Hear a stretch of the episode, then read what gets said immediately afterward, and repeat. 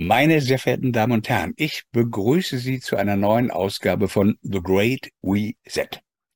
Es geht um Israel und wir haben ein ganz bescheidenes Anliegen. Wir wollen einfach verstehen, was geschehen ist und was da zurzeit geschieht.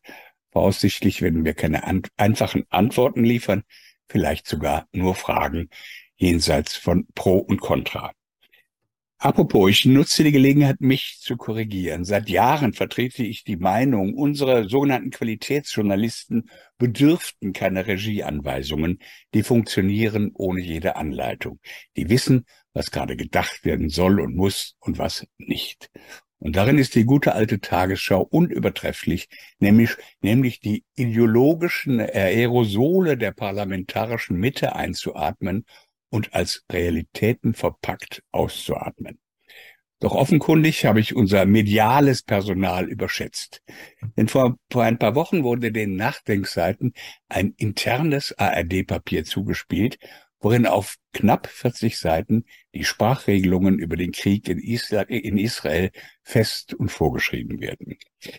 Journalistische Gebrauchsanweisungen also. So soll man zum Beispiel niemals von einer Gewaltspirale in Nahost schreiben, sondern stets mit dem barbarischen Angriff der Hamas auf israelische Zivilisten beginnen.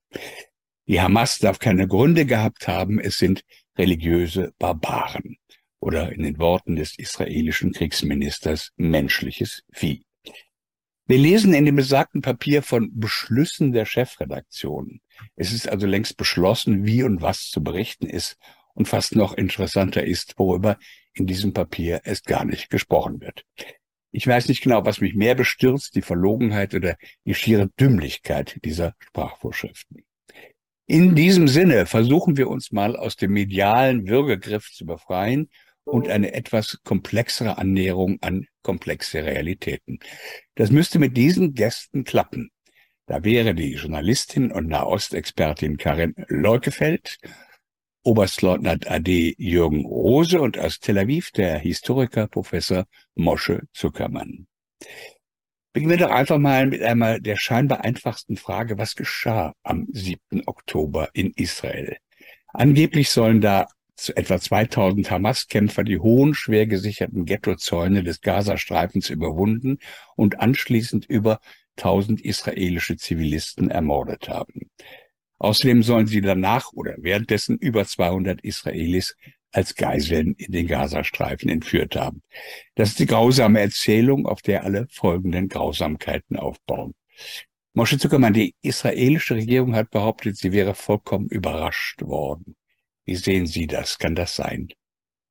Erstens sollen sie nicht äh, stattgefunden haben, die ganzen Vorkommnisse. Sie haben stattgefunden. Das heißt also, die Mauer ist besprochen worden. Es sind äh, 2000, Dunkelziffer redet von 2500 äh, Hamas-Leute äh, sind eingedrungen und haben in der Tat, das muss man gar nicht irgendwie runterreden, so wie Israel im Moment Barbarei betreibt, haben die Leute barbarisch ein Pogrom angerichtet, bei dem äh, 1300 äh, Menschen umgekommen sind.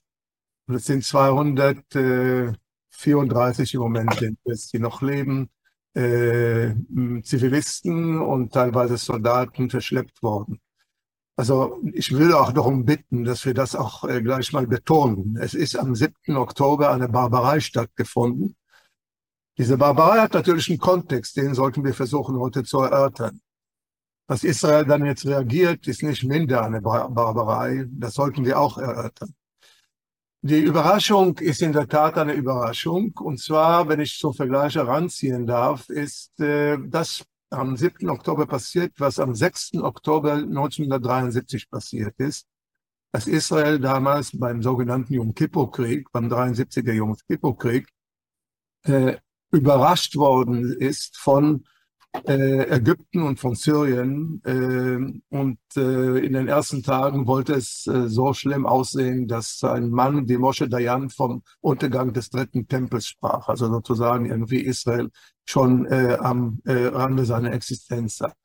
Der Grund, der dann späterhin erörtert wurde, und jetzt übrigens 50 Jahre waren es her, jetzt vor im September wieder, also großartig erörtert wurde, war das, was man in Israel die Konzeption nennt. Konzeption ist eine Vorstellung, eine Einschätzung, die man hat Gemeinhin kriegt man sie vom Geheimdienst, die sich aber dann so sehr zu Doktrin verfestigt, dass sie sich immunisiert gegen jegliche Art von anderen Informationen diese Konzeption ist es dann auch gewesen im 73. Krieg, dass man sozusagen Vorwarnungen, die es gab, es gab ja vom Geheimdienst Vorwarnungen, einfach ignoriert hat, nonchalant ignoriert hat, im Sinne, unsere Einschätzung ist, Ägypten und äh, Syrien will nicht angreifen.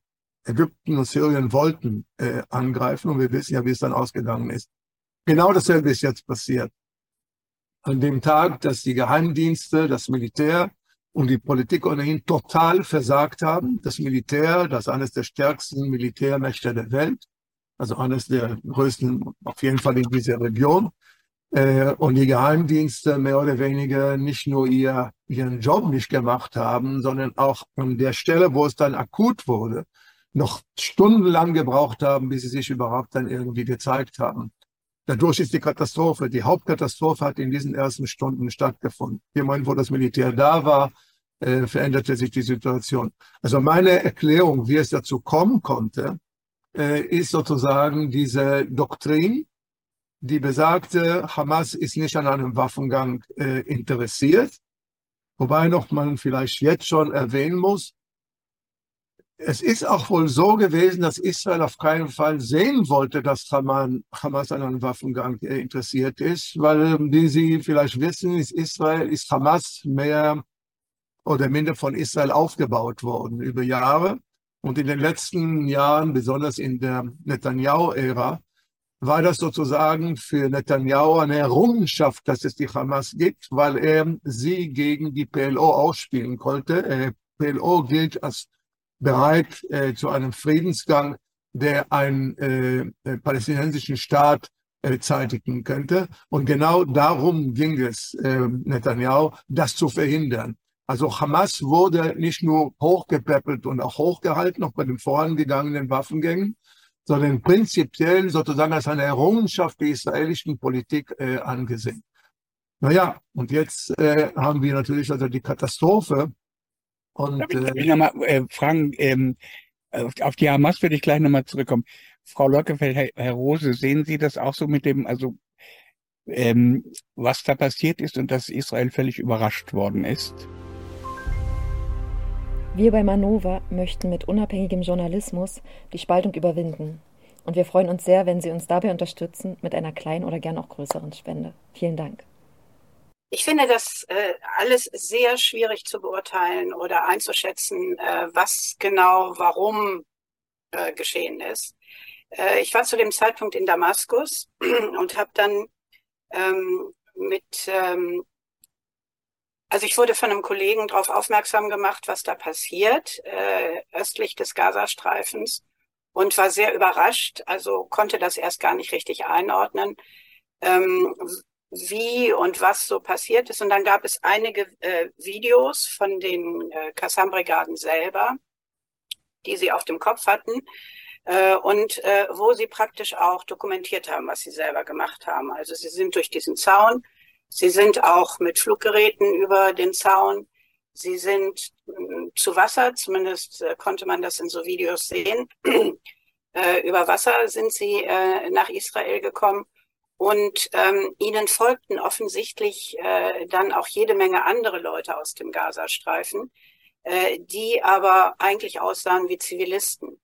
Und auf, aus diesen Videos konnte man dann entnehmen, dass die, ähm, ja, sie sind in diese Militäreinrichtung gegangen oder in befestigte Gebäude äh, und haben Leute erschossen, die da waren. Es waren Männer offensichtlich, die äh, teilweise noch schliefen. Es war ja ein Feiertag in Israel auch. Das Laubhüttenfest und äh, man hatte den Eindruck, dass die, also dass man überhaupt nicht mit sowas gerechnet hatte.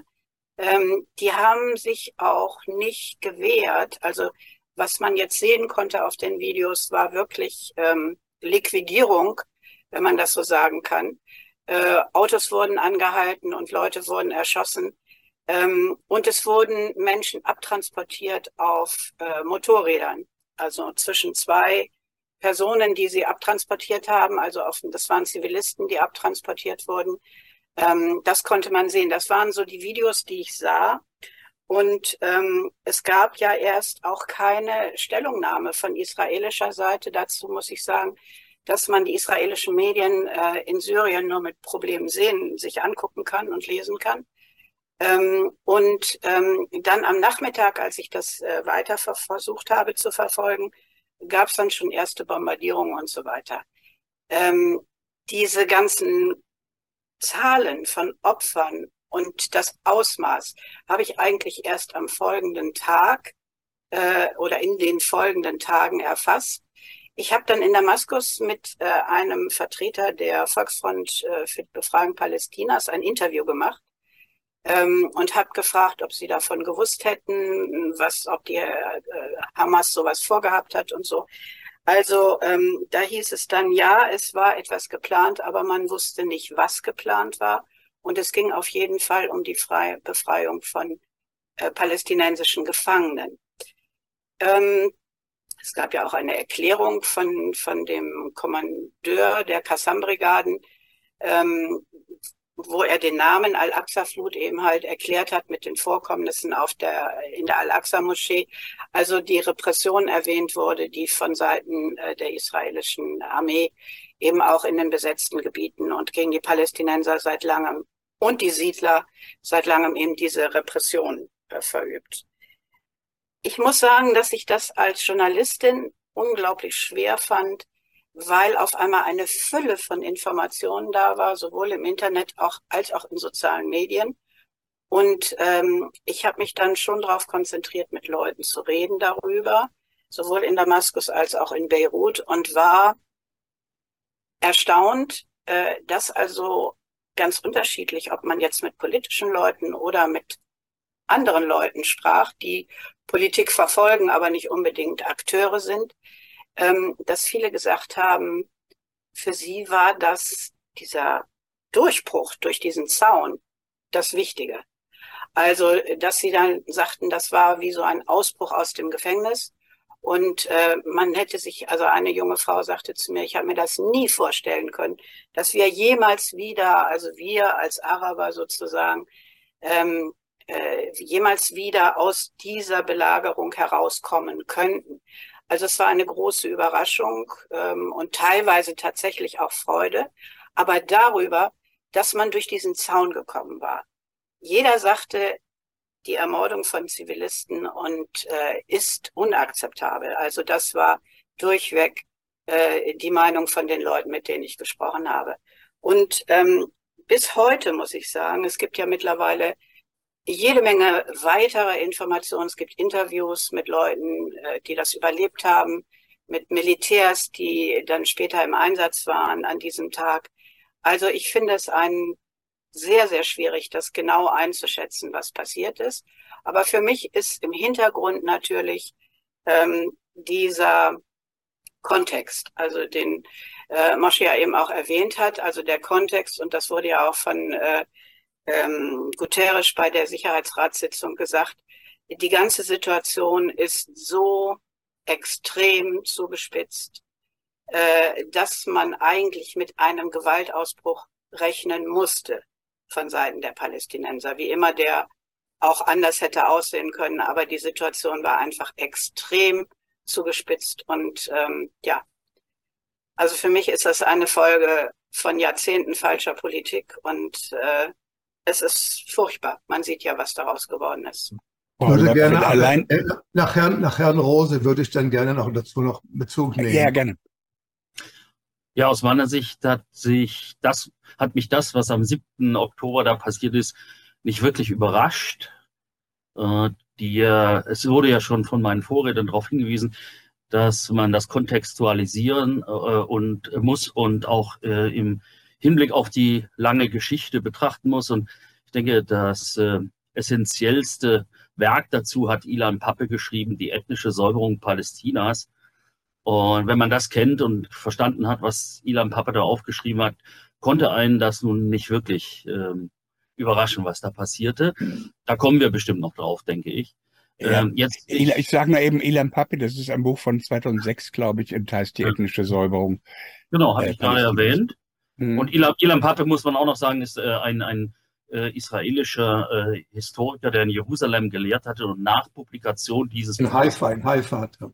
oder Haifa genau äh, äh, hatte, äh, musste er unter Morddrohung das Land verlassen und lehrt also heute in Exeter. Was ich aber beisteuern wollte, ist im Prinzip aus einer militärischen Sichtweise. Ich bin ja lange äh, Jahrzehnte Soldat gewesen und ich versuche jetzt mal sozusagen aus einer militärischen Perspektive da drauf zu gucken.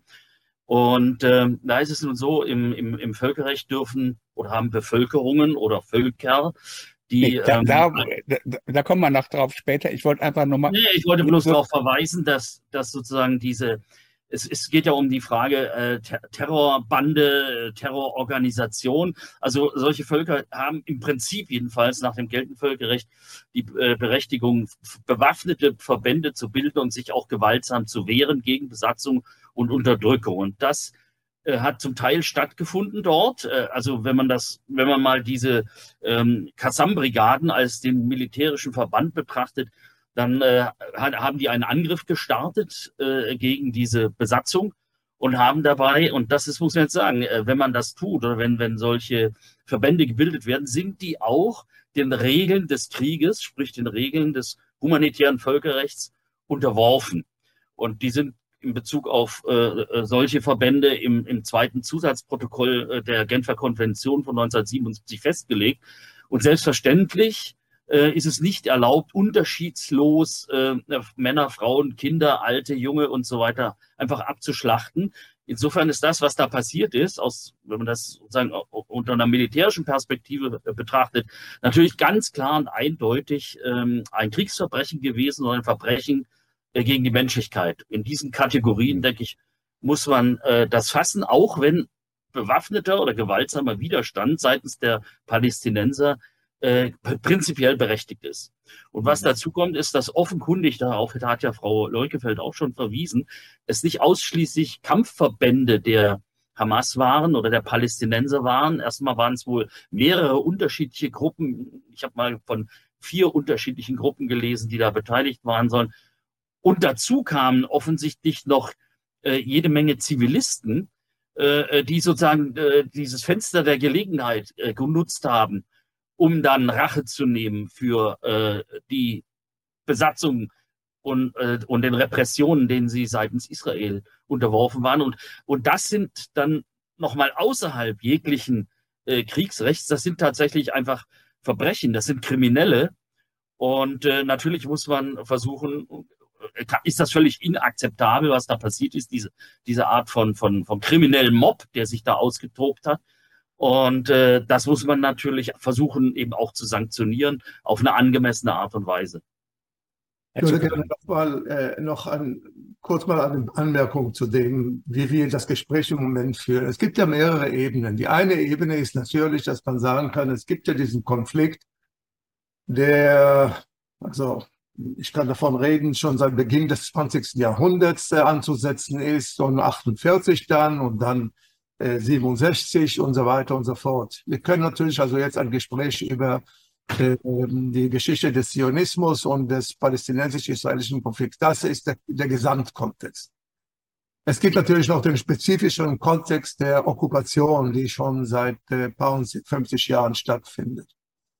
Und dann gibt es natürlich aber auch natürlich die Ebene, die auch Herr Rose gerade äh, dargestellt hat, dass man sich auch genau anschauen muss, was am 7. Oktober passiert ist und ja nicht in die Falle zu gehen, dass wenn wir nachher den Kontext äh, bereden, dass der Kontext dann sozusagen eine Apologie dafür ist, was dann am 7. Oktober passiert ist. Es sind da Verbrechen stattgefunden, wenn ganze Familien verbrannt werden wenn Babys verbrannt werden und so weiter, dann ist das kein äh, emanzipativer Akt des Widerstandes von, äh, von wem auch immer.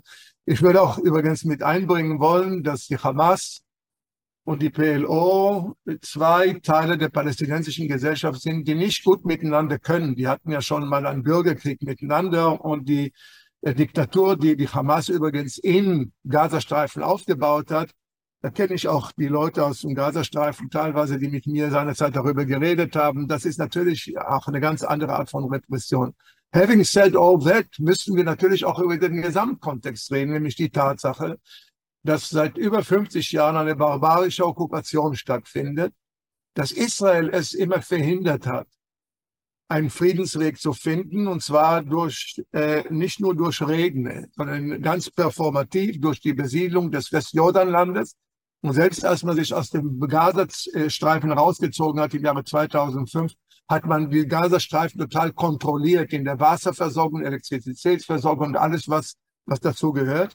Das heißt also, es gibt eine Barbarei, die wirklich den Kontext macht davon, dass ein sehr starkes äh, Militär äh, bei alledem, dass das offenbar eine gute äh, Kommando, eine, eine sehr beeindruckende Kommandooperation gewesen ist am 7. Oktober. Es sind natürlich kein Vergleich, was die, die, die Kräfte, was die militärischen Kräfte miteinander sind. Es ist ja vollkommen klar, dass in dem Moment, wo Israel dann irgendwie sein volles Militär einsetzt, dann kommt es zu dem, was, wovon wir reden. Die, die Frage, die wir uns nur, glaube ich, stellen müssen, ist, was hat es damit zu tun gehabt, dass gerade am 7. Oktober die Sache stattgefunden hat. Und für meine Begriffe hat es auch etwas damit zu tun, geopolitisch, dass die Annäherung zwischen Saudi-Arabien und Israel verhindert werden sollte. Für meine Begriffe ist auch der Iran mit dabei. Also wenn wir vom Kontext reden, sollen wir auch vom geopolitischen Kontext reden. Äh, und äh, das äh, so gesehen, abgesehen von der Verfehlung und von Versagen des israelischen Militärs, äh, auch gefragt werden muss, in dem Moment, wo beschlossen worden ist, dass Israel ein Recht hat, sich zu verteidigen, denn es ist ja in seinem, äh, das hat ja in seinem Territorium stattgefunden, wie es dann so gekommen ist, dass der gesamte Westen sich dann hinter Israel gestellt hat, bei dem es, äh, bei, bei dem Postulat, dass Hamas nun äh, vernichtet werden müsse, sowohl politisch als auch militärisch. Das heißt also, was hat es geopolitisch zu bedeuten, dass Olaf Scholz äh, zwei Tage nach, äh, nach äh, Biden schon da war und dass alle Westmächte mehr oder weniger äh, sich hinter Israel gestellt haben. Auf der anderen Seite ist natürlich eine Form von Iran, äh, Russland, für meine Begriffe ist auch im Hintergrund äh, äh China äh, und die Proxys eben. Proxys sind beide, sowohl die äh, Hezbollah als eben auch Hamas.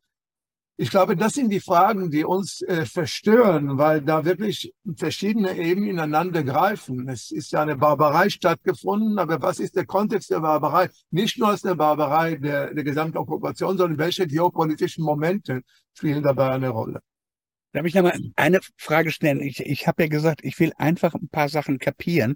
Ich kenne Israel überhaupt nicht, also ich war einmal da, aber ich kenne den Gazastreifen nicht, kenne die heutigen Verhältnisse nicht. Und ich denke, so geht es äh, vielen, die uns jetzt zuhören.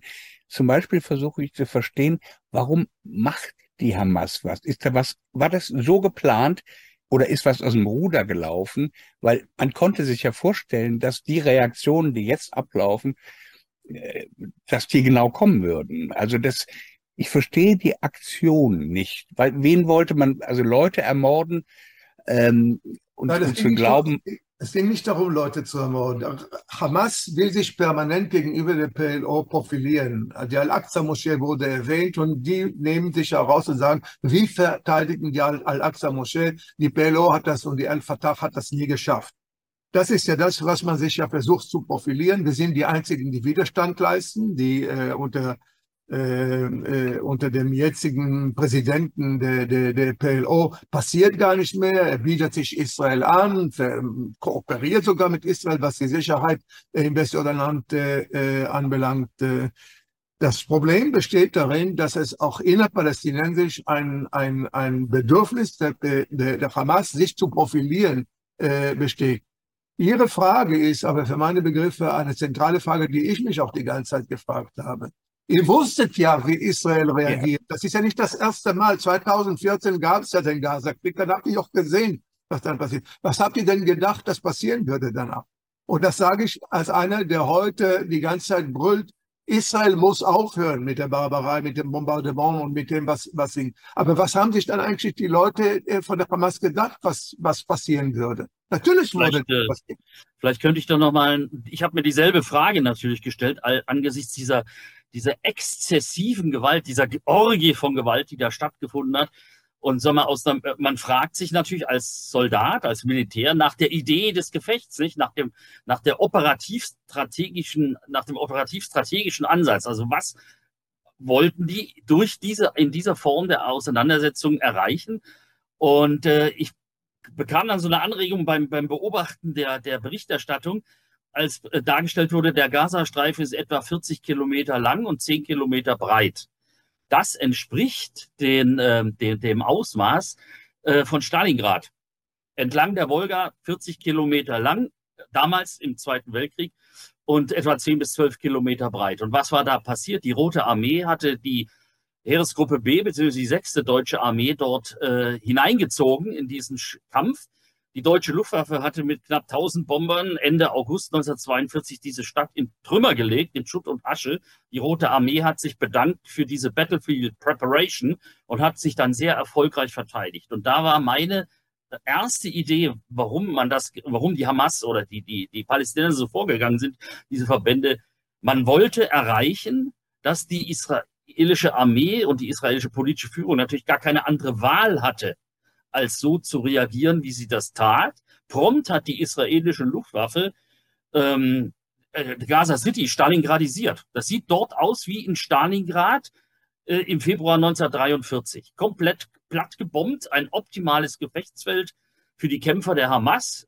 Dann auch unterminiert, wie auch in Stalingrad, finden dort in Tunneln Kämpfe statt. Extrem problematisch. Auch die Hamas wusste oder weiß vielleicht, dass es ja auch den US-amerikanischen Truppen äh, in, äh, im, im Vietnamkrieg nicht gelungen ist, die, die Tunnelsysteme äh, des Vietcong auszuschalten. Und die Überlegung war vermutlich bei der Hamas, wir bereiten, der ist, wir zeigen mal der ganzen Welt, dass wir in der Lage sind, der israelischen Armee eine ähnliche Niederlage äh, beizubringen, wie das die Rote Armee äh, 42, 43 mit der, mit, den, mit der deutschen Wehrmacht und der, und der Waffen-SS geschafft hat. Und äh, according äh, oder noch ergänzen ist vielleicht anzufügen, was wir auch beobachten, ist ja nicht nur die Stalingradisierung des Nordens von Gaza, sondern die Leningradisierung des Südens. Südens. Also dass dort eine Bevölkerungsgruppe eingeschlossen wird, ab als menschliche Tiere bezeichnet, ja, und dann äh, das äh, äh, korreliert sehr schön mit dem Jargon aus der damaligen Zeit, by the way, nur in Klammern angemerkt. Und dann wird eben Wasser, Treibstoff, medizinische Versorgung, äh, Verpflegung, alles, alles, alles wird abgekappt. Und das beobachten wir zurzeit. Und die ganze Welt schaut tatenlos zu, beziehungsweise die westliche Welt, ich sage immer NATO-Stan, NATO-Stan unterstützt das mit allen zur Verfügung stehenden Mitteln auf allen Ebenen. Politisch, propagandistisch, militärisch und ökonomisch. Und äh, das ist, denke ich, die Situation, die Problematik dieser Situation, mit der wir da konfrontiert sind. Ne? Ja, ja, aber ich finde, man muss sich natürlich die Frage stellen, warum tun sie das? Also ich meine, warum macht die Hamas das? Ist die eine Frage.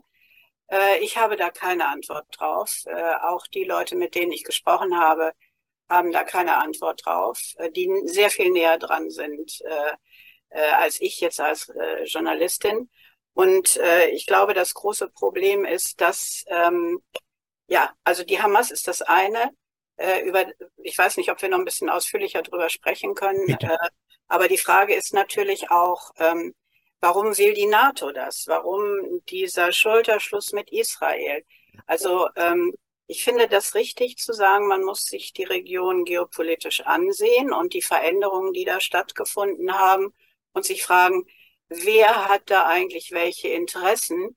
Denn äh, die vielen Jahre, die ich jetzt da aus der Region berichte, haben mir auf der einen Seite gezeigt, dass es extrem schwer ist zu verstehen, äh, welche Strategien hinter bestimmten Aktionen stehen, weil diesen Zugang haben nur wenige zu den Akteuren.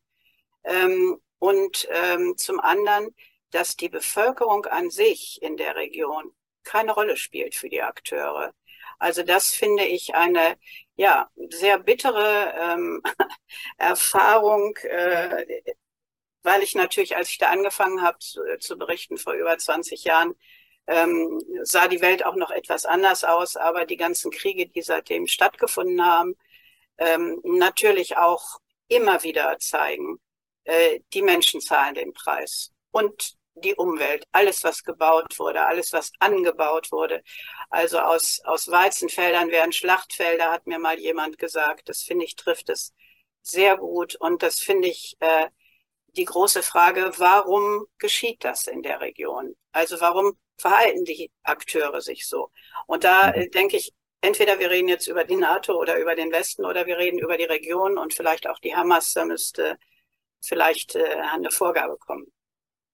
Wir müssen über alles reden. Ähm, wenn Sie erlauben, äh, Frau Leukefeld, möchte ich Sie am liebsten küssen dafür, dass Sie sagen, es ist sehr schwierig, ich weiß es nicht ähm, und so weiter. Das hört man, Journalisten reden nicht mehr so.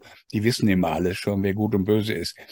Ähm, ich halte das nicht für eine Schwäche, dass die was nicht wissen, sondern für eine Stärke. Ich glaube, Karin ja. weiß viel mehr, als dass sie im Moment sagt. Karin weiß eine ganze Menge mehr, als was sie im Moment gesagt hat. Augenblick, jetzt bin ich natürlich neugierig. Jetzt sind Sie verpfiffen worden, Frau Leukefeld. Was wissen Sie?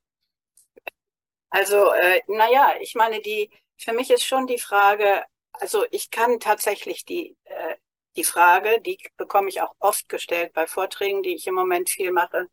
Warum macht die Hamas das, wenn sie genau weiß, wie es ausgeht? Ich kann darauf wirklich nicht antworten.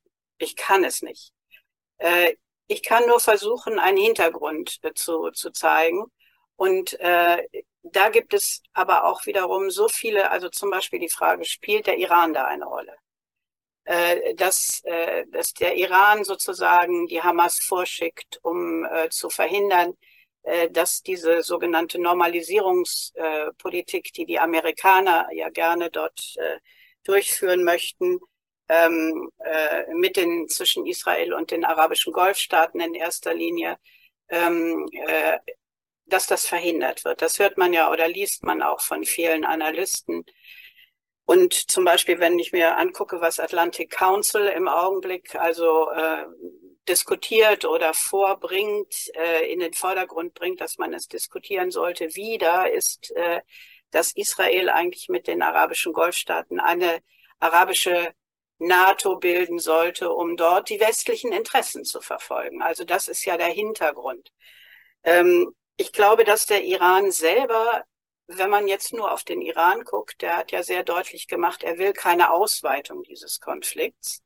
Äh, Hisbollah, der Hisbollah-Generalsekretär Hassan Nasrallah hat das zweimal sehr deutlich in seinen Ansprachen gesagt, dass sie, was sie machen, ist ähm, Kräfte der israelischen Armee im Norden binden.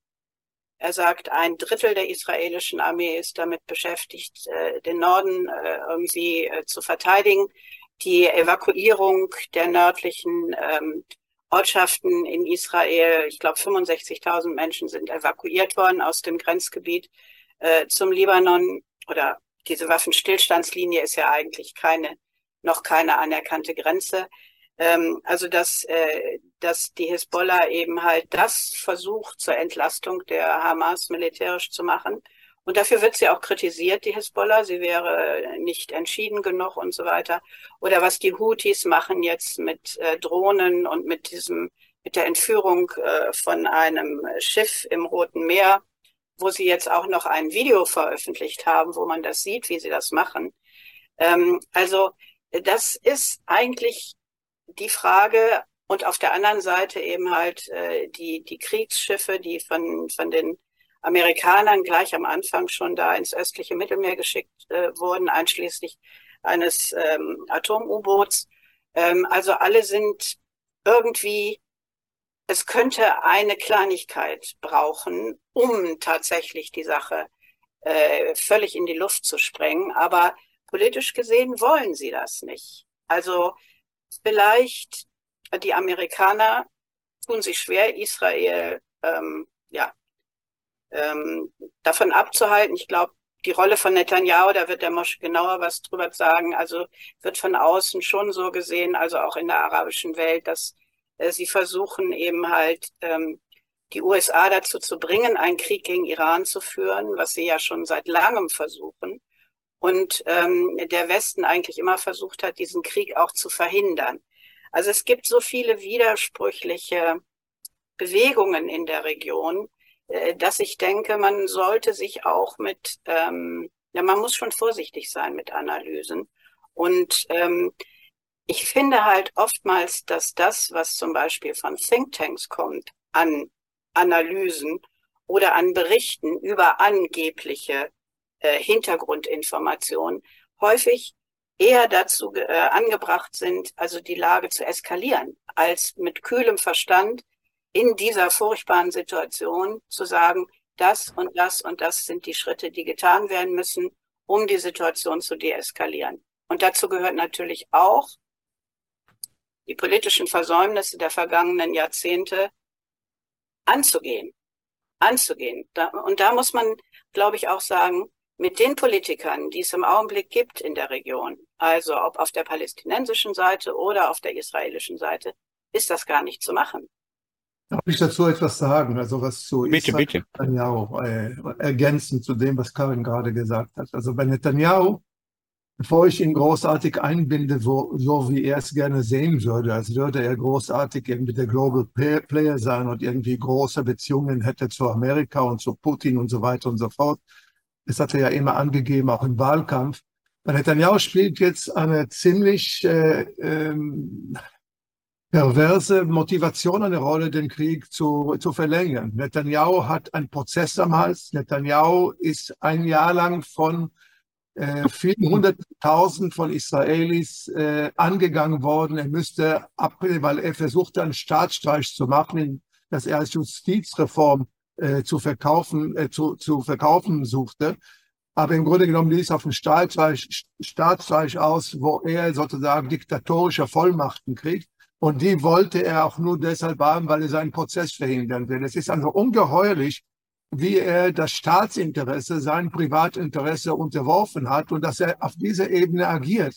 Auch jetzt, wo es vollkommen klar ist, dass er das nicht überleben darf, was da passiert ist am 7. Oktober. Es ist ja unter seiner Regentschaft ja passiert. Es ist ja mit seinem äh, mit seinem äh, Geheimdienst passiert, mit seinem Militär, auch jetzt noch versuchte, die ganze Sache so zu deichseln, als sei die ganze äh, Verantwortung auf das Militär und den Geheimdienst äh, abzuwälzen. Er selber sei unschuldig, war nicht fähig, über die ganzen Wochen jetzt noch einmal mit den Angehörigen der Entführten äh, äh, äh, zu reden. Das heißt also, wir haben es auch hier mit einer Perversion zu tun, dass wir eine Regierungskoalition haben, an deren Spitze wirklich ein korrupter, der, der Korruption, des, der Veruntreuung und des Betrugs angeklagter Premierminister ist, der sich die rechtsradikalste, wirklich die, die faschistischste Koalition zurechtgebaut hat, die Israel, die israelische Parlamentsgeschichte je, je, je gekannt hat. Netanyahu war das auch derjenige, der versucht hat, in den letzten zehn Jahren ein Ziel zu erreichen. Apropos, was Karin gerade gesagt hat über die, die, die, äh, was unterlassen worden sei. Es ist ja nicht nur Ariel Sharon, der angefangen hat zu besiedeln, sondern Netanyahu hat es geschafft, die Palästinenserfrage, die Okkupation von der Tagesordnung der israelischen Politik einfach hinwegzufegen. Keiner redet in Israel heute mehr über die Okkupation. Keiner redet mehr über die Frage des Friedens. Keiner redet über die Möglichkeit, dass man überhaupt überdenken muss, was passiert ist jetzt in anderen Kategorien als eben die Kategorien, die man hier kennt, nämlich dann draufzuhauen. Und man muss sagen, das Militär haut drauf und ein Großteil der Bevölkerung steht hinter dem Militär. Das Militär würde sonst was ganz anderes erfahren, äh, wenn es nicht, äh, wenn es nicht äh, ähm, so ähm, gestützt wäre und, und, und im Grunde genommen äh, akzeptiert würde, gutiert würde von einem Großteil der israelischen Bevölkerung. Israel will den Frieden nicht. Das muss man ein für alle Mal äh, begreifen. Und damit der Frieden auch ja nicht entstehe, hat Israel die Hamas aufgebaut. Und Hamas hat mehr oder weniger auch mit Israel kooperiert in dieser Hinsicht, weil sie die Gelder dann von Katar auch dann frei von Israel akzeptiert und, und abgesegnet gekriegt haben. Israel steht auch, stellt auch den, den, den äh, Palästinensern links so 20, 30.000 Arbeitsplätze zur Verfügung. Alles nicht aus groß humanitäre Erwägungen, sondern nur deshalb, weil man dafür sorgen will, dass die Zwei-Staaten-Lösung, die es heute sowieso nicht mehr äh, zu verwirklichen äh, möglich ist, damit die, damit die ja nicht mehr auf den Plan kommt. Also das ist die innerisraelische Situation. Im Moment haben wir übrigens auch die innere Krise, das ist zwischen, Sie haben es, glaube ich, äh, äh, am Anfang äh, angerissen, dass gestern eine, eine, eine Sitzung stattgefunden hat äh, mit, den, äh, mit den Angehörigen der Entführten. Und es war, es ist unglaublich, es ist unglaublich, an diesem Tag hat Itamar Ben-Gvir beschlossen, dass er das Gesetz der Todesstrafe für äh, Terroristen einbringen will. Und er wurde angefleht von den Angehörigen. Macht das nicht, denn wenn ihr das macht, dann gebt ihr sozusagen dann die Handhabe der Hamas dann sozusagen auf jeden Terrorist, den, äh, äh, der, der dann irgendwie die Todesstrafe angehängt wird, auch äh, einen Entführten zu töten.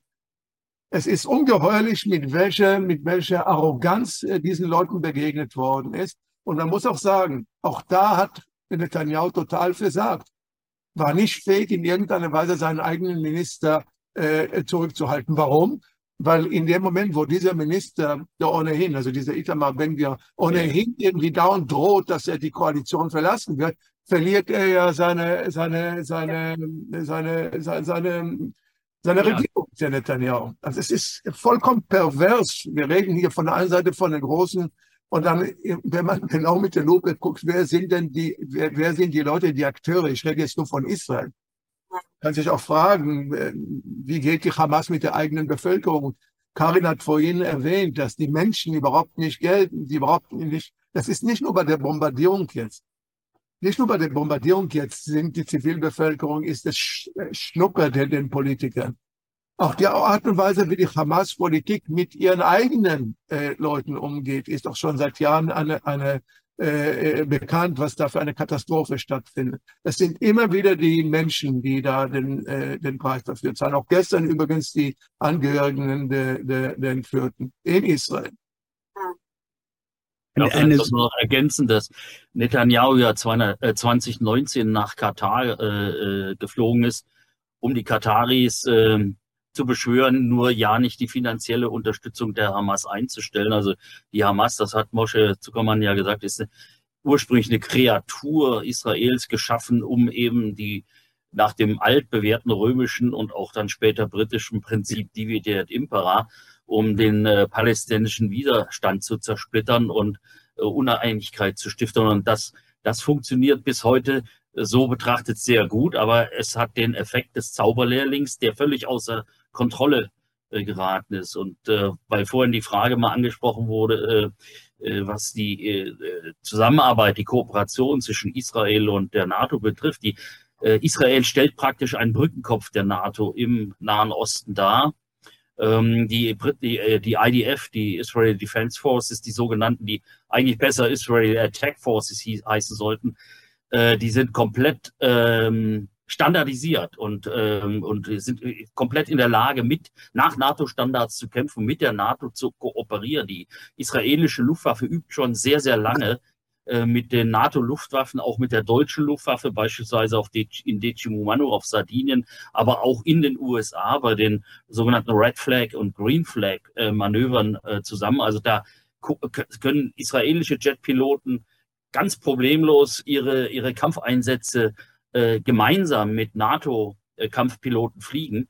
Äh, und insofern, und sie werden ja auch ausgestattet, sie, die gesamte Ausstattung der IDF stammt ja äh, aus NATO-Staaten, hauptsächlich natürlich aus den USA, aber durchaus auch aus Deutschland. Wir liefern ja die atomwaffenfähigen U-Boote in ein Kriegsgebiet. Das ist eine der großen Legenden und Mythen, äh, dass äh, Deutschland keine Waffen in Kriegsgebiete liefert. Das tun wir seit Jahrzehnten.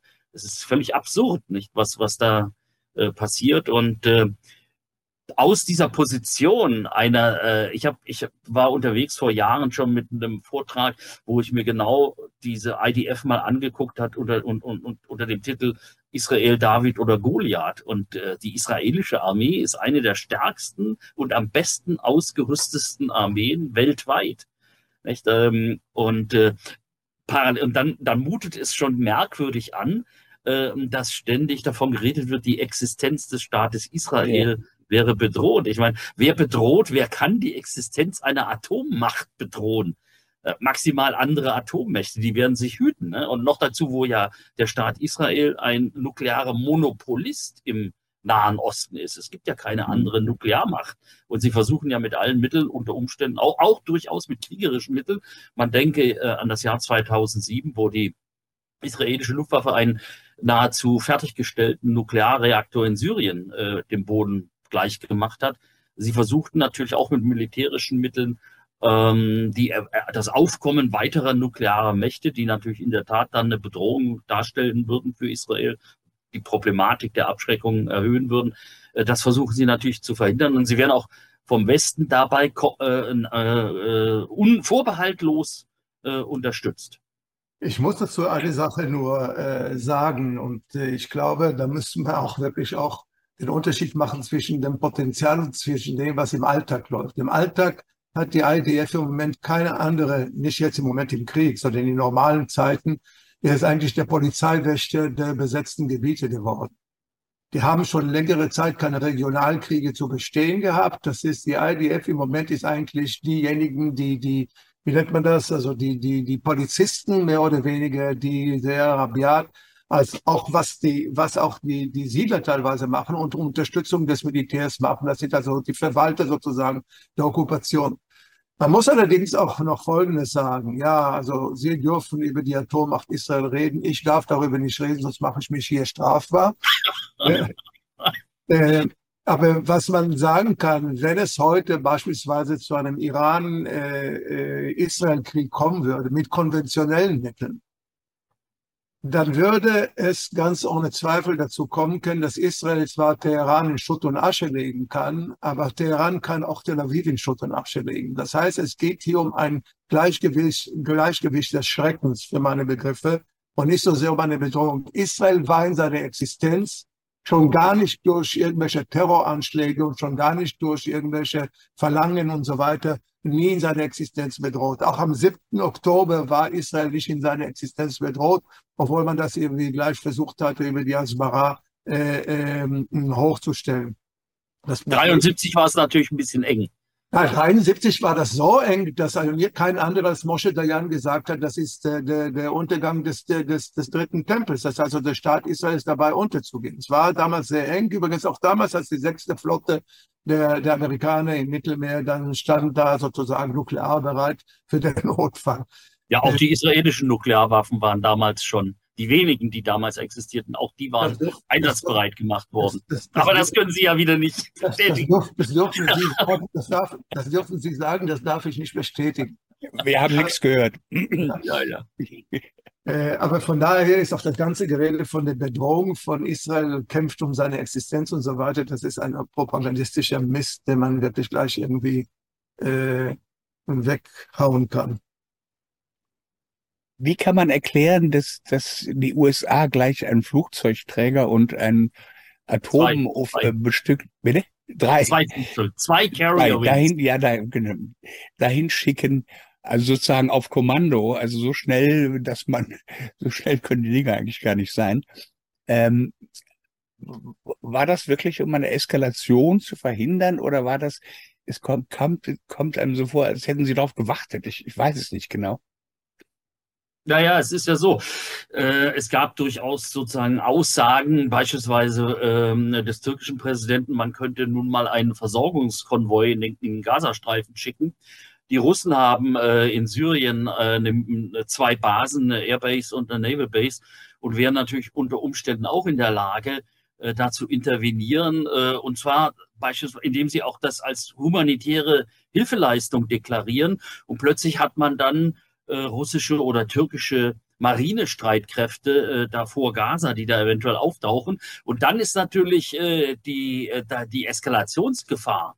Äh, zum einen hat, hat auch Israel eine Marine, ne, dann, dann, die da eingreifen könnte.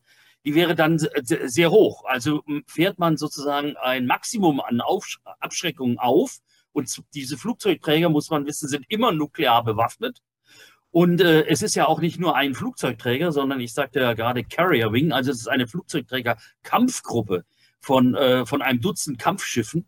Äh, die, und auch unter Wasser mit U-Boot, von, durch U-Boote, durch Kampfangriffs-U-Boote abgesichert und eben mit einem großen Luftschirm abgesichert. Das, das macht ja die Interventionsfähigkeit der USA auf und aus. Und äh, da geht's ganz klar um, um die Demonstration militärischer Macht, um sicherzustellen, dass sich kein weiterer Akteur in unerwünschter Weise dort einmischt und sicherzustellen, dass die IDF den Job, den sie, äh, den Auftrag, den sie da hat, und der Auftrag, das muss man vielleicht auch noch mal ganz deutlich aussprechen.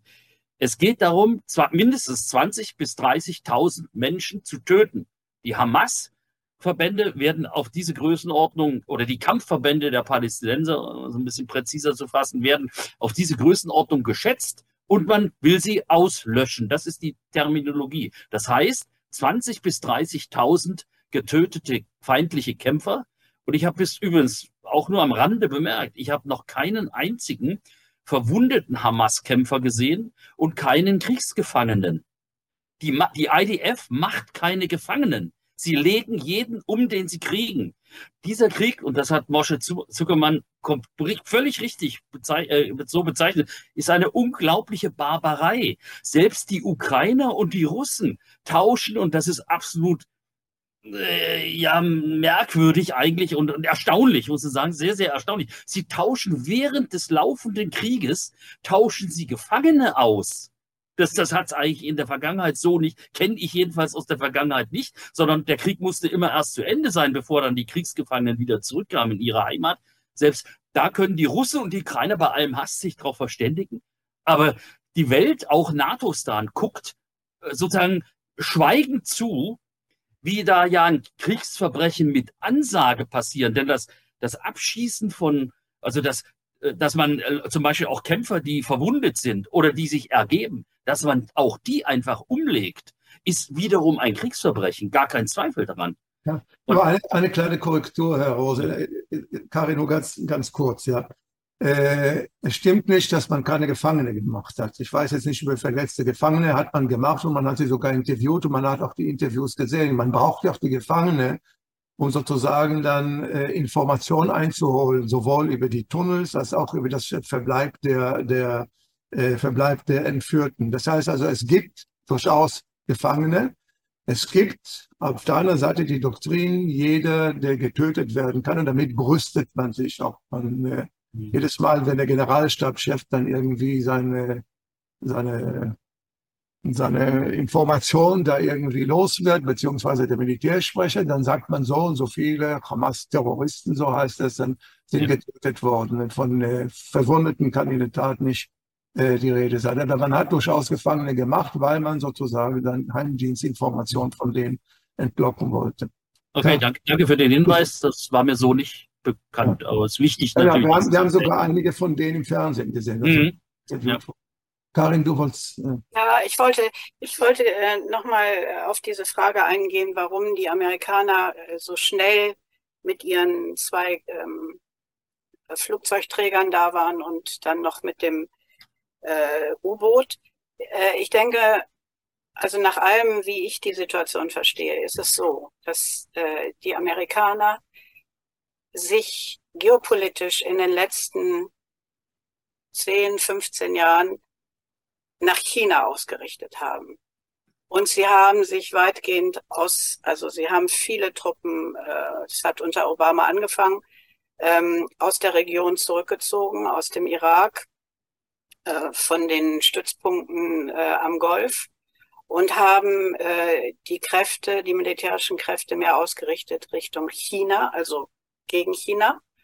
Und ähm, dann haben sie mit dem Rückzug aus, aus Afghanistan nach 20 Jahren, fast über Nacht, muss man sagen, obwohl sie es schon angekündigt hatten, aber die Art und Weise, wie sie sich zurückgezogen haben, haben sie natürlich in der arabischen, bei den arabischen Partnerländern der USA am Golf ähm, große Fragezeichen ausge, ausgelöst. Also dass man sich gefragt hat, wenn dies nicht mehr im Interesse ist, also dass man sich am Golf gefragt hat, wenn es nicht mehr im Interesse der Amerikaner ist, ähm, ziehen sie halt schnell ihre Truppen ab und wir stehen hier alleine, zum Beispiel Iran gegenüber, der ja eigentlich unser großer Feind ist.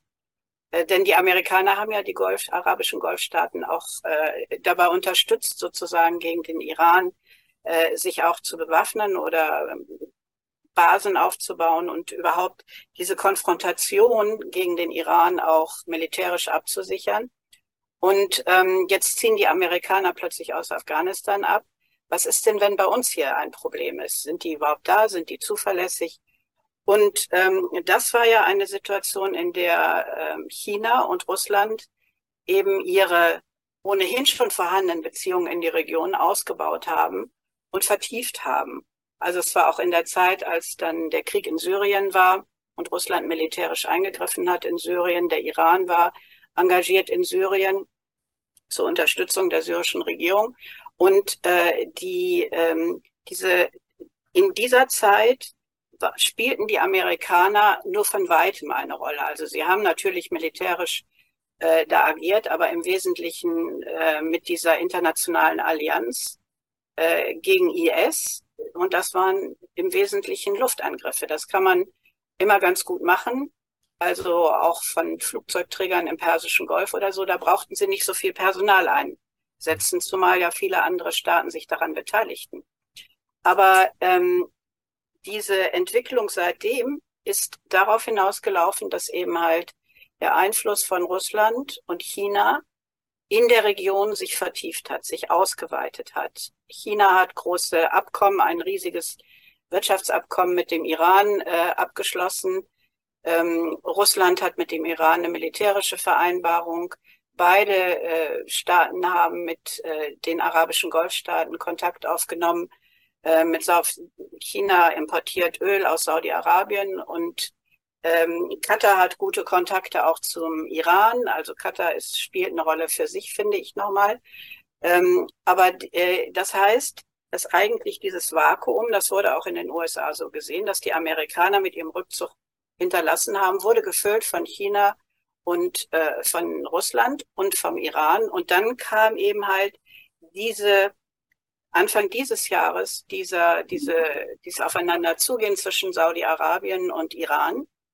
Ähm, da, die, also Russland hat da lange darauf hingearbeitet, auch Länder wie Irak zum Beispiel oder auch Oman haben lange darauf hingearbeitet.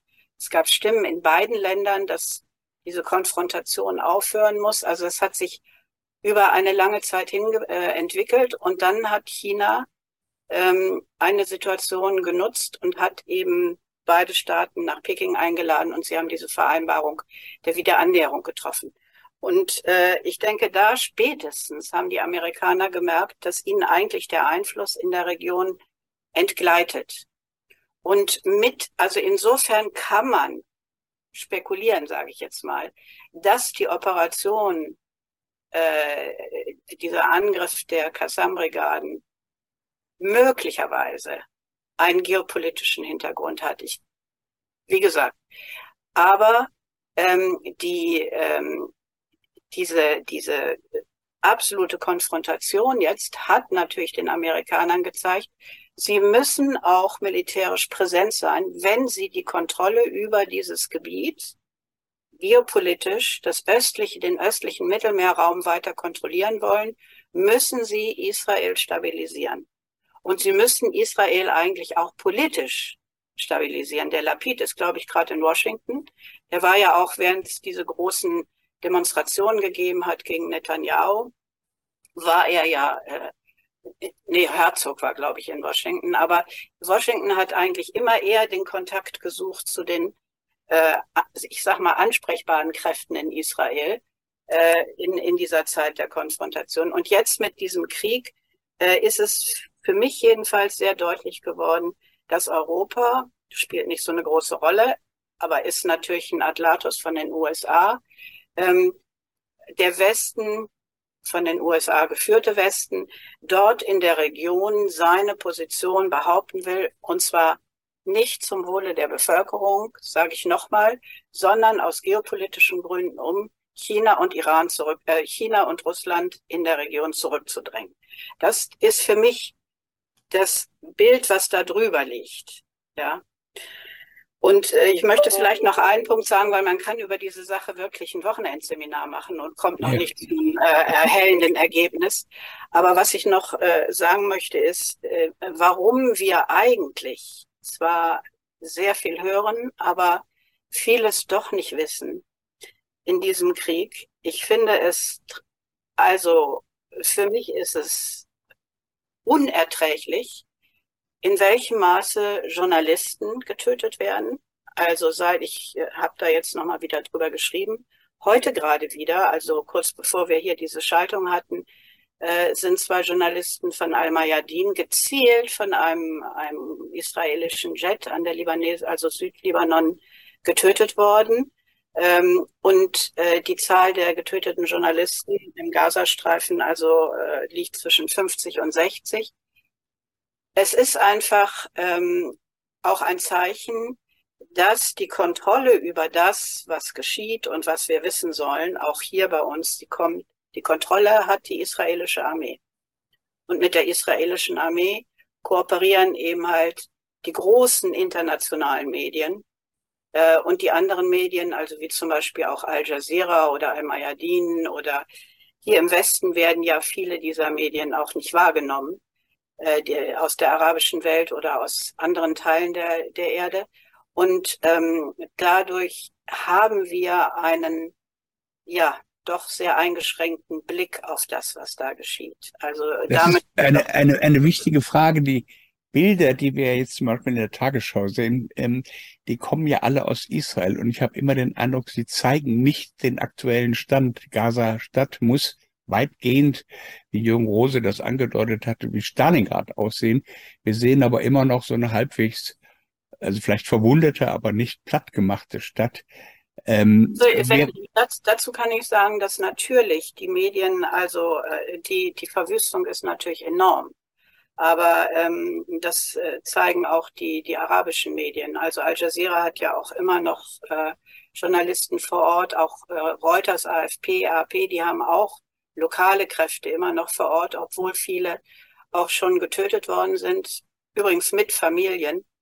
Ähm, und äh, aber es ist immer so in diesen Auseinandersetzungen, dass die Kamera im Allgemeinen auf die Zerstörung schaut. Also das äh, ist eine Erfahrung oder eine Lektion, die ich gelernt habe in den Kriegen sowohl im Irak als auch in Syrien, äh, dass wir, dass die Kamera im Allgemeinen den Blick auf die Zerstörung richtet und auf das Leid und das Elend und dass es daneben, gerade in so einem dicht besiedelten Gebiet wie Gaza, ähm, immer auch eine andere Realität noch gibt. Aber damit sage ich nicht, dass, ähm, dass die Menschen da sicher sind. Gibt es muss, man muss sagen, Bitte. in Israel zeigt man die Zerstörung, also die Bilder, die äh, und man zeigt zweierlei Bilder in Israel. Erstens äh, weil man sich so, so, so stolz ist auf die Technologie. Das heißt, die Bilder, wie vom Flugzeug aus äh, das Ziel mehr oder weniger angepeilt wird, anvisiert wird und wie es dann explodiert. Weil man sieht durchaus auch Bilder der Verwüstung. Allein schon, wenn äh, Soldaten da interviewt werden, da stehen sie vor Hintergrund, wo, also ich, der Name Stalingrad wäre mir nicht eingefallen zu dem, aber irgendwie dieses dem Erdboden leicht machen, wie man das übrigens auch fordert. Also das heißt also auch die Presse, also auch die Medien äh, großteils, als auch die Bevölkerung fordert ja, dass das dem Erdboden leicht gemacht wird. Und deshalb wird, werden auch diese Bilder auch hier bedient. Dass es nicht so große Empathie seitens der Israelis führt, äh, das sei nur nebenher äh, bemerkt. Und bei, bei uns ist es zum Beispiel auch so, dass äh, in der vergangenen Woche wurden häufig dann auch Experten mal so im Interview, im Radio zumindest habe ich das gehört, befragt, die also gesagt haben, man kann den Bildern eigentlich gar nicht mehr trauen. Also das durch KI und durch äh, äh, Bildbearbeitung und so, äh, da kann man natürlich sehr viel verändern, aber damit soll auch, denke ich, ähm, die, also ich finde es eine außerordentliche Verunsicherung der, der Öffentlichkeit, äh, also man muss schon erklären, wenn man jetzt auch gerade, wenn man Journalist ist, man kann erklären, ähm, welche Bilder äh, tatsächlich auch eine, einen Wahrheitsgehalt haben. Also wenn zum Beispiel ein Journalist in einer konkreten Situation ist ähm, und äh, die, die Verletzten dort in den Krankenhäusern zeigt oder zeigt, wie die getragen werden. Und also äh, die haben ein, meines Erachtens einen, einen hohen Wahrheitsgehalt. Äh, und man kann darauf hinweisen, wenn man den Eindruck hat, da wird geschnitten. Also zum Beispiel bestimmte Filmaufnahmen sind geschnitten oder bei einem Interview ist etwas abgeschnitten und so weiter. Also ähm, ich finde, das ist auch die Aufgabe von Journalisten, in so einer Situation immer darauf hinzuweisen, unter was für Bedingungen man welche Informationen erhält. Mhm. Vielleicht sollte man noch, noch einen Aspekt so aus, aus einer militärischen Sicht anfügen. Es ist natürlich so, dass die äh, israelische Luftwaffe und auch die israelische äh, Artillerie äh, sehr planvoll und gezielt schießen. Äh, um es mal salopp zu formulieren, die Gartenlauben bleiben schon stehen, weil äh, der Aufwand natürlich äh, völlig unverhältnismäßig wäre. Und man hat heute eben auch, Mosche Zuckermann hat das ja erwähnt, die Technologie, die geplantes und zielgenaues Schießen ermöglicht.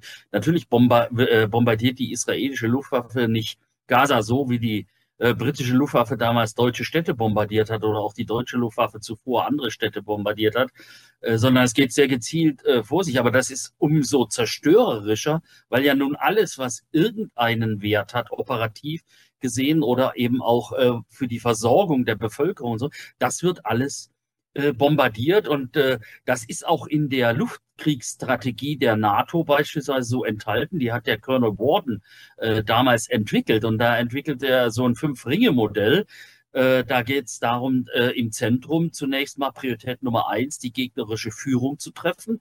Dann die, was er Organic Essentials äh, nennt, also Energieversorgung, Petrochemie, all das die, die essentiellen Lebensgrundlagen einer Bevölkerung.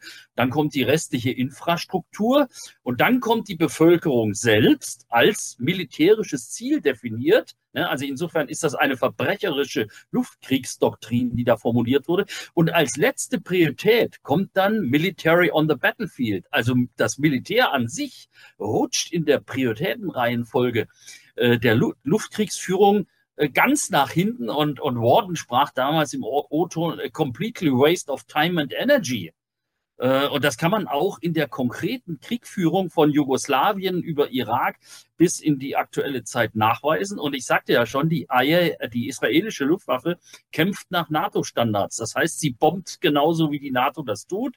Äh, da äh, besteht Einigkeit darüber, wie das passiert. Und das Spannende ist, sie behaupten immer, sie greifen nur militärische Ziele an, aber in Wirklichkeit bomben sie alles zusammen, was ähm, für den Gegner, was, was den Gegner, was dem Gegner erlauben würde, den, den bewaffneten Kampf weiterzuführen. Das ist letztlich das Ziel äh, dieser Luftangriffe und auch des Artilleriebeschusses, muss man hinzufügen. Das geht nach Aber selben Kriterien. Könnte man nicht, könnte man nicht sagen, die, die, das Ziel, das auch legitime Ziel ähm, der Israelis, die Hamas zu entwaffnen oder ähm, sozusagen zu entmachten, in welcher Form auch immer, ist nicht zu erreichen, ohne den Gazastreifen Platz zu machen, weil er ist, ist es gibt ja keinen Battleground.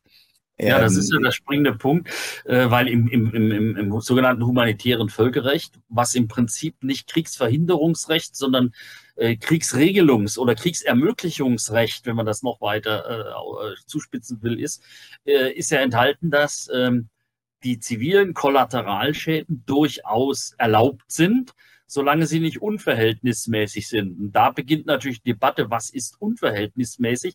Und das finde ich jetzt eben das Spannende in zweierlei Hinsicht. Äh, zu behaupten, Israel hätte ein Selbstverteidigungsrecht gegen die Hamas, ist ja nur partiell richtig. Denn für, äh, für geraubtes Land kann es natürlich kein Verteidigungsrecht geben. Das ist ja völlig absurd. Das wäre wie wenn der Bankräuber in die Bank geht, äh, dort die Kasse plündert und dann sagt, so, und jetzt, wenn die Polizei eingreifen will, jetzt verteidige ich aber mal meine Beute.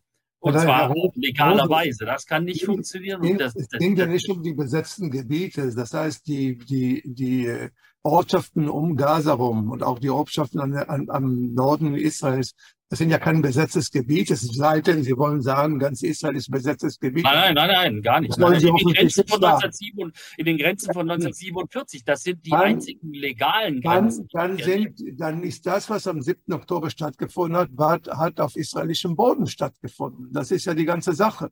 Die Sache ist, dass die Ortschaften und die Kibbutzim, und übrigens, das äh, ist für Sie vielleicht nicht groß von Bedeutung, angegriffen wurden, die Kibbutzim, das waren die friedfertigsten und friedensmotivierten, ja, diejenigen, die immer gesagt haben, wir müssen den Frieden sehen, gerade die sind vernichtet worden. Das heißt, es ist total verwüstet worden. Die können da nicht wieder zurück. Und im Übrigen, um die israelische Situation nochmal äh, nochmal zu problematisieren. Und es sind Siedler aus dem Westjordanland, die heute sagen, wir kommen da wieder hin zum Gaza und fangen an, äh, diese Ortschaften äh, zu besiedeln. Das heißt also, auch da ideologisch sind da schon äh, Kämpfe. Ich würde ich aber noch die, den zweiten Punkt, was die Verhältnismäßigkeit betrifft, auch nochmal rausstreichen. Äh, die, es, es, es, das ist ja die, die Vorgehensweise ist ja aus meiner Sicht völlig unverhältnismäßig und würde auch so, wenn man das nochmal versucht zu transponieren in ein, in ein anderes Szenario, wiederum der Bankraub mit Geiselnahme, die Polizei geht her, sprengt die Bank, das Geld ist verbrannt, Geiseln sind alle tot, der Bankräuber auch und sagt dann Auftrag ausgeführt. Das ist ja sozusagen die, die Vorgehensweise, die da praktiziert wird und die, äh, das, das ist völlig offensichtlich evident, dass das nicht verhältnismäßig nach Verhältnismäßigkeitskriterien läuft. Und da knüpft sich die Frage an, inwieweit natürlich ähm, äh, diese Vorgehensweise, die die IDF jetzt an den Tag legen, äh, wann ist da sozusagen der Punkt zum, zum Kriegsverbrechen über, überschritten? Ich glaube, dass man wirklich auch da differenzieren sollten. Auf der einen Seite ist vollkommen klar, dass äh, keiner in Israel trauert allzu sehr um die äh, getöteten Hamas-Leute und auch nicht allzu sehr um die getöteten Palästinenser. In Israel ist man nicht so. Ich rede gerade von den Kibbuzim, bei denen es eher der Fall gewesen ist, weil die gesagt haben, das sind unsere Nachbarn und mit denen wollen wir Frieden schließen. Aber ein Gros der israelischen Bevölkerung ist es vollkommen egal, wenn so und so viele äh, Palästinenser getötet werden. Benny Ganz von dem äh, vorhin Karin gesprochen hat, glaube ich. Ne? Du hast den Lapid, aber ich, äh, aber, aber ganz, also der, der eigentlich, der eigentliche Kontrahent von Netanyahu wäre, hat sich ja 2014 ja gebrüstet, als er zum ersten Mal in die Politik eintrat. Er hätte bei dem Krieg von 2014 1400 so und so viel, äh, 1300 äh, so und so viel äh, Palästinenser getötet, von denen wir wissen, dass dabei 800 Frauen und Kinder mit dabei gewesen sind. Also man brüstet sich ja damit, also sehr viel Empathie ist da nicht. Eine komplementäre Frage dazu wäre allerdings, und vielleicht äh, können Sie, Herr Rose, was dazu sagen. Gerade weil es so dicht besiedelt ist, sind ja natürlich auch die ganzen äh, Punkte, also die ganzen äh, militärischen Punkte, Stützpunkte von der Hamas innerhalb der Zivilbevölkerung untergebracht. Man weiß ja auch, dass beispielsweise die ganzen Krankenhäuser, dass darunter auch natürlich auch die Tunnels, das ist ja das, was man versucht man im Moment jetzt irgendwie äh, zu erkennen. Die große Frage der Verhältnismäßigkeit ist, glaube ich, keine Frage der moralischen Motivation. Ich glaube nicht, dass man irgendwie großartig motiviert ist, jetzt irgendwie 20.000 Zivilbevölkerung zu töten. Aber man nimmt sich eben nicht zurück in dem Moment, wo man sich so ein Ziel gesetzt hat, dass man jetzt die Hamas militärisch ganz liquidieren will. Wie viel Kollateralschaden, so nennt man das euphemistisch, also wie viel Menschen, zivile Menschen dabei umkommen. Übrigens, ich muss sagen, der Name Nakba, der Begriff Nakba, eine erneute Nakba, ist in Israel schon mehrfach gefallen, schon mehrfach gefallen in letzter Zeit. Auch der Name Dresden, den Sie vorhin erwähnt haben, ist hier von Israelis schon erwähnt worden.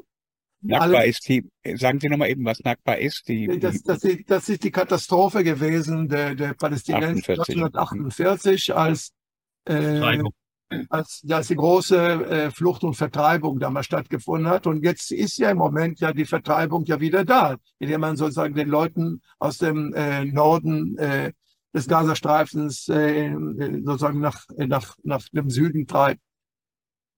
Das Problem besteht darin, dass in dem Moment, wo man auch ohne die moralische Motivation, ich glaube nicht, dass Israel, Israelis da größere Barbaren sind als alle anderen, die darin beteiligt sind, in dem Moment, wo man aber sich so ein Ziel setzt, jetzt wollen wir die Hamas ein für alle Mal äh, äh, aus, aus der Welt schaffen, dass man dabei gar nicht umhin kommt, dann sozusagen dann die Hamas so zu töten, wie Sie es vorhin gesagt haben, und zwar so, dass sie nicht mehr aufstehen kann. Aber auf der anderen Seite ist vollkommen klar, es gehen dabei, und das ist ja das Barbarische an der Sache. Das ist auch das, wogegen auch viele Israelis im Moment, also nicht viele, aber Israelis, die links gerichtet sind, die sagen, wir wollen den, äh, den, den Stopp jetzt haben. Die Klemme und die Sackgasse der, der Regierung im Moment ist die, das große Dilemma ist, dass wenn man den Krieg jetzt stoppt, um beispielsweise die Geiseln beziehungsweise die Entführten wieder zurückzukriegen, dass es zu einem totalen Stopp dann kommen kann, beziehungsweise kann sich dann die Hamas wieder neu organisieren. Ich rede davon, welche Erwägungen die da oben, wie man so schön im Deutschen sagt, haben, wenn sie dann sozusagen diese Kriegsverbrechen begehen. Es interessiert, die Bevölkerung interessiert sie nicht. Es interessiert sie allein die Frage, ob sie das Kriegsziel, erstens Vernichtung der Hamas, zweitens äh, die äh, das Zurückbringen der, der Geisel nach Israel, dass die beiden Sachen, äh, äh, äh die beiden Sachen funktionieren, ja. erzielt, erzielt werden. Wobei das ist ja aber an sich ja schon inkompatibel. Also wie will man Geiseln befreien, wenn man gleichzeitig äh, den Verhandlungspartner äh, liquidiert? Das ja, den Verhandlungspartner, den Verhandlungspartner, auf den kommt, der wird noch nicht liquidiert. Der letzte, ja, der regiert sein, die Frage ist natürlich, wir haben völlig recht, wenn Sie sagen, äh, diese Zielsetzung an sich birgt ja in sich schon die Maßlosigkeit. Und äh, wenn ich mal zurückgucke in unsere deutsche Geschichte, wir wussten, dass die RAF-Terroristen, die Terroristen der Roten Armee-Fraktion in, äh, in der DDR damals Unterschlupf gefunden haben. Wir sind ja auch nicht auf die Idee gekommen, die DDR zu bombardieren, sondern wir haben unsere Polizei, unsere Geheimdienste benutzt und sind dann ganz gezielt diesen Leuten hinterhergegangen. Das hat ziemlich lange gedauert. Ja, und theoretisch, man könnte natürlich auch hergehen und sagen, wir machen das sozusagen mit unter Begrenzung der, des Ausmaßes an Gewaltanwendung und schicken dort ähm, polizeimäßig ausgerüstete Special Forces in größerer Anzahl äh, in den Gazastreifen, um diese Leute zu erwischen. Nur dann mhm. nimmt man natürlich für die IDF selber äh, erhöhte Verluste in Kauf. Und das will die Führung, äh, die militärische und auch die politische Führung vermeiden. Ich sagte ja ganz am Anfang, was könnte die, die Idee des Gefechtes gewesen sein? Die, die, die IDF in diesen urbanen Kampf reinzuschicken, äh, zu ziehen. Äh, das ist die, die mörderischste Form militärischer Konfliktauftragung, findet in urbanem Gebiet statt. Ähm, das kann man auch schon eben, ich habe das schon mehrfach Stalingrad erwähnt, die sind dort mit Handbeilen, mit Klappspaten, mit Messern in den Tunneln aufeinander losgegangen. Und genau darauf will sich die IDF natürlich nicht einlassen, weil das natürlich die Gefahr eigener Ver Verluste maximiert. Und deswegen wälzt man das gesamte Risiko einer militärischen Aktion jetzt auf die Gegner, auf die feindliche sozusagen oder auf die überhaupt gar nicht als existent betrachtete Zivilbevölkerung ab das ist der, der, das Grundproblem, denke ich, äh, in der Bewertung des Ausmaßes von Gewaltanwendung, die da stattfindet. Ich wollte Lieber, eine Sache äh, sagen. Also die, die Karin Leukefeld muss gleich weg.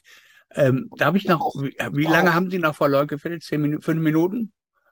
Also ich muss auch in fünf Minuten weg. Für einen geordneten Rückzug habe ich noch Zeit. ich, ich, wie, wie, Sie schon sagten, wir könnten ein Wochenendseminar darüber machen. Ähm, und ich, ich habe noch tausend äh, Fragen. Worüber wir jetzt geredet haben, schön und gut, das ist alles hochinteressant, das dürfte für die meisten Leute ähm, neu und, und äh, interessant sein. Ähm, ich sehe bei uns eine, in der Berichterstattung eine Art zwanghafte Religiosisierung, in dem immer von der radikal-islamischen Hamas gesprochen wird und in dem von mir anfangs äh, zitierten Papier Glossar der ARD, wie man mit diesem Konflikt beschreiben soll, geht es immer darum, den Antisemitismus. Bei uns in Deutschland redet man nur noch über Antisemitismus. Wir haben jetzt einen riesen Antisemitismus in Deutschland. Ähm, das ist, glaube ich, großer Quatsch. Also äh, die, die, dass hier einige Palästinenser Probleme haben mit Israel, das äh, können wir gut verstehen. Das ist das, was äh, Zuckerfeld, äh, Zuckermann seit Jahren schon sagt. Also diese Gleichsetzung von Kritik an Israel mit Antisemitismus, die ist im Moment vollkommen vollzogen. Also bei uns gibt es gar, eigentlich kaum mehr eine Differenzierung in der offiziellen Berichterstattung. Ich möchte nur eine kleine Ergänzung. So wie es auf der palästinensischen Seite die, die fundamental islamistische äh, Formation gibt, gibt es das bei uns auch. Bei uns gibt hm. es sozusagen die fundamental messianischen äh, Siedler, die nationalreligiösen Siedler, die kein Deut besser sind in ihrer Gesinnung und Ausrichtung. Nur einer von der jüdischen Seite und der andere von der, äh, von der palästinensischen Seite. Aber ich finde, wir sollten das Schlusswort Frau äh, Leukefeld überlassen, wenn sie bald weg muss und dann äh, kann Frau Leukefeld vielleicht dann auch, Karin vielleicht dann auch zusammenfassend was sagen. Nun, also ähm, ich denke, die, dieser, äh, es gibt unglaublich viele Aspekte und ich äh, halte mich eigentlich mit, ähm, ja, mit Bewertungen, versuche ich mich zurückzuhalten, äh, weil es eben halt je nach Perspektive ähm, ganz unterschiedliche Schwerpunkte gibt. Wichtig finde ich äh, zu sehen, also wenn wir auch, also die Rolle der Medien ist natürlich für mich ein, eine ganz wichtige, das ist klar. Ähm, und äh, was wir eigentlich auch sehen, ist, dass äh, wenn wir jetzt nach Deutschland gucken, oder vielleicht ist das auch ähnlich in Israel, äh, dass diese Konfrontation innenpolitisch enorme Auswirkungen hat. Und äh, das, wenn ich jetzt von Deutschland ausrede, ähm, es ganz viel damit zu tun hat, nach meiner Analyse jedenfalls, ähm, dass die, also die Reaktion bei vielen Leuten, die ich kenne, ist, ich blick da nicht mehr durch, ich mache das Radio aus, ich will eigentlich nichts mehr wissen. Also das ist so, selbst bei Leuten, die äh, politisch sehr engagiert sind oder waren, äh, ist das in vielerlei äh, Hinsicht jetzt der Fall. Das ist jetzt bei diesem Krieg so, das ist auch vorher bei dem Ukraine-Krieg schon so gewesen. Und ähm, dass man eine wirkliche Diskussion über ja, Hintergründe, äh, die Realität in den betroffenen Gebieten und Gesellschaften ähm, in den Medien nicht mehr hat oder kaum hat.